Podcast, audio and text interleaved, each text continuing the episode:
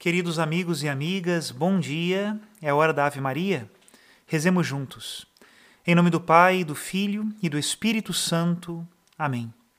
O anjo do Senhor anunciou a Maria e ela concebeu do Espírito Santo. Ave Maria, cheia de graça, o Senhor é convosco. Bendita sois vós entre as mulheres, bendito é o fruto do vosso ventre, Jesus. Santa Maria, Mãe de Deus, rogai por nós, pecadores agora e na hora de nossa morte. Amém. Eis aqui a escrava do Senhor, faça-se em mim segundo a vossa palavra.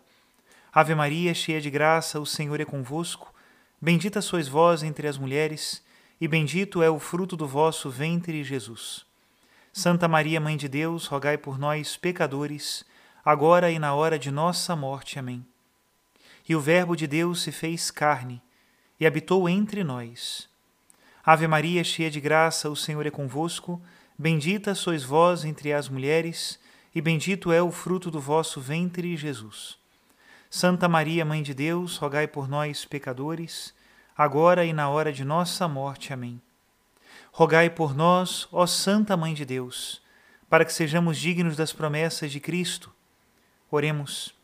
Infundi, Senhor, em nossas almas a vossa graça, nós o suplicamos para que nós que conhecemos pelo anúncio do anjo a encarnação de Jesus Cristo, vosso Filho e nosso Senhor, cheguemos por sua paixão e morte de cruz à glória da ressurreição da carne. Pelo mesmo Cristo nosso Senhor. Amém. Em nome do Pai e do Filho e do Espírito Santo. Amém. Queridos irmãos e irmãs, hoje vamos então para a terceira parte desse extrato que estamos lendo do livro Deus Existe, Eu o Encontrei, do André Frossat. Serão no total cinco partes e agora nós vamos ler a terceira. Nicolau Bardier era uma inteligência magnífica, um espírito sobrecarregado de pensamentos cujo peso às vezes fazia com que sua língua tropeçasse. Aprendi a admirá-lo mais tarde. Aos meus olhos, então, tinha ele um defeito bastante grave. Acreditava em Deus e falava dele não como hipótese científica, o que seria admissível, mas como se realmente ele existisse, o que, na minha opinião, estava por demonstrar-se. O recurso a um Deus para explicar o mundo e a história me parecia um subterfúgio indigno de um filósofo. Qual seria o valor de um romance policial no qual o clássico enigma do assassinato em recinto fechado seria artificiosamente decifrado pela intervenção de um ser sobrenatural capaz de passar através das paredes. Assim pensava eu na época. Eis porque a leitura de Uma Nova Idade Média não me causou impressão alguma. Esse escritor era um autor religioso. As conclusões que tirava da sua fé em relação ao marxismo, à Revolução Russa ou à Revolução Francesa não me diziam respeito, não me podiam atingir. Foi nesse espírito que respondi a William quando se mostrou curioso de conhecer meus sentimentos. Esse livro não se discute. Uma vez Deus mencionado, o resto era mera continuação, nenhuma discussão possível. Porém, ele compreendeu, ao contrário, que Bardiev me havia convencido. Todo alegre quis que festejássemos o evento jantando juntos, para o que sempre me encontrava disposto. Eu amava sua companhia, a agilidade de seu espírito, sua aptidão para ser exímio, fosse na flauta, na medicina, no jornalismo, na cozinha lorena ou em imitações cômicas. Feliz se eu não participava de suas ideias, em rir das suas mesmas coisas ao mesmo tempo que ele ria. O fraco pendor que eu tinha pelas situações claras, ou o medo de privar-me do seu bom humor, fizeram com que tivesse a coragem de não esclarecer o seu engano. Assim, o deixei todo alegre. Como íamos jantar, havia bastante tempo, pensei, para desenganá-lo na hora da sobremesa. Tal foi o exemplar mal entendido do qual disse, páginas atrás, que está no começo da minha conversão. Fechando o jornal, um pouco antes das cinco da tarde, partimos no seu velho carro. Luxo então inaudito para os jovens que éramos no qual era preciso apoiar uma das portas com o cotovelo para que permanecesse fechada. Atravessávamos o Sena, longe da ilha de São Luís, portanto, não íamos à sua casa. na Praça Malber supus que fôssemos à rua Mofetar, onde comprávamos as batatas fritas impressas. Então, íamos comer debaixo das pontes. Não via nisso inconveniente nenhum. Custaria um franco, mais alguns vinténs para a garrafa de vinho, cheia até a rolha de um líquido azul sombrio, agradável e translúcido ao sair no gargalo. No entanto, quando franqueávamos, sem tocar terra, o cruzamento no qual desemboca a Rua Mofê, desisti de adivinhar. Afinal de contas, iríamos talvez jantar no restaurante, embora fosse muito cedo. Dou muito pormenor que poderia parecer insignificante. O leitor, espero, há de admitir que alguém fique muito inclinado a entrar em pormenores quando tenha fortuna de assistir ao seu próprio nascimento. Não fiz perguntas Deixava-me levar por essa amizade, despreocupado com a direção que ela escolheu. O itinerário, aliás, tornava-se cada vez menos explicável. Descreveu um círculo em torno do bairro latino, voltamos para a rua Claude Bernard, depois pela rua Dum. O que nos levaria a essas paragens despovoadas pelas férias escolares? Estacamos pouco depois da Escola Normal Superior, diante da minha antiga escola de artes decorativas. Meu companheiro desceu e, a cabeça inclinada no enquadramento da porta, ofereceu-me uma opção: segui-lo ou esperá-lo alguns minutos. Esperei-o. Com certeza tinha uma visita a fazer. Viu atravessar a rua, empurrar uma portinhola perto de um grande portal de ferro sobre o qual emergia o telhado em ponta de uma capela.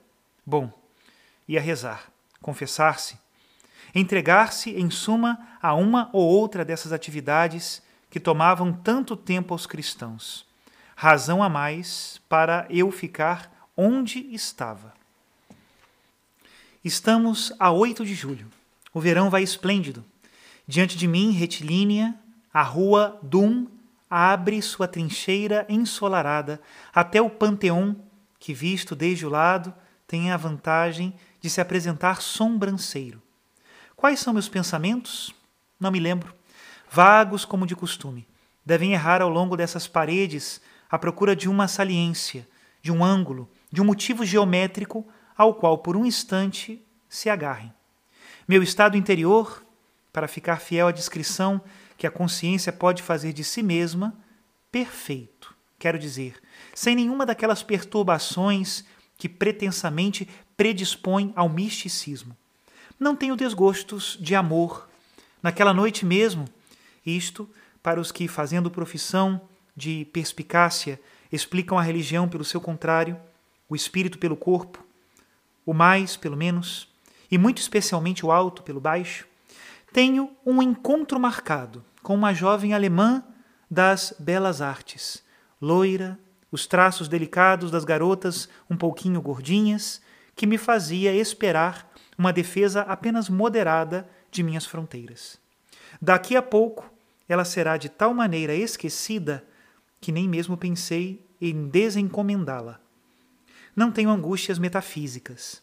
As últimas vieram-me por volta dos 15 anos, sob a forma insistente que descrevi no começo deste livro. O universo que me assedia e me ensurdece com a sua, não vejo outro meio de chamá-la, volubilidade muda.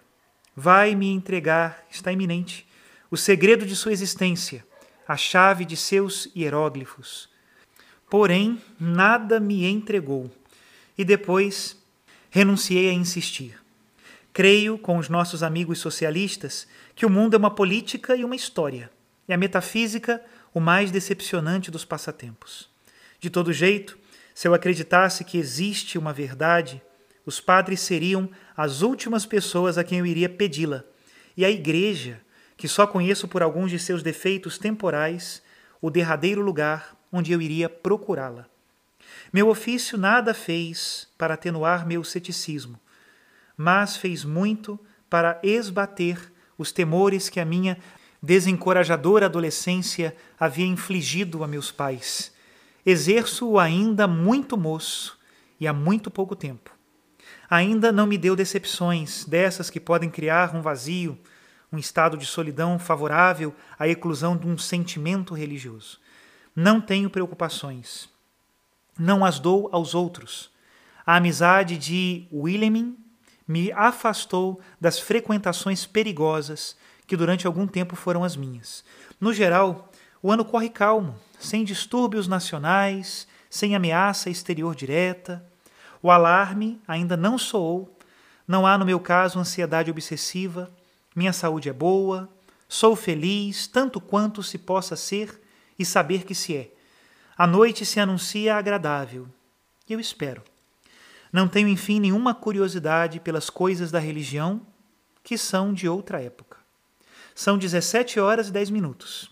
Daqui a dois minutos eu serei cristão. Vamos continuar acompanhando então a história do nosso amigo até o seu encontro com Deus. Talvez nos recorde também muitas coisas importantes da nossa conversão. Que Deus nos abençoe a todos pela intercessão do Imaculado Coração de Maria. Em nome do Pai, do Filho e do Espírito Santo. Amém.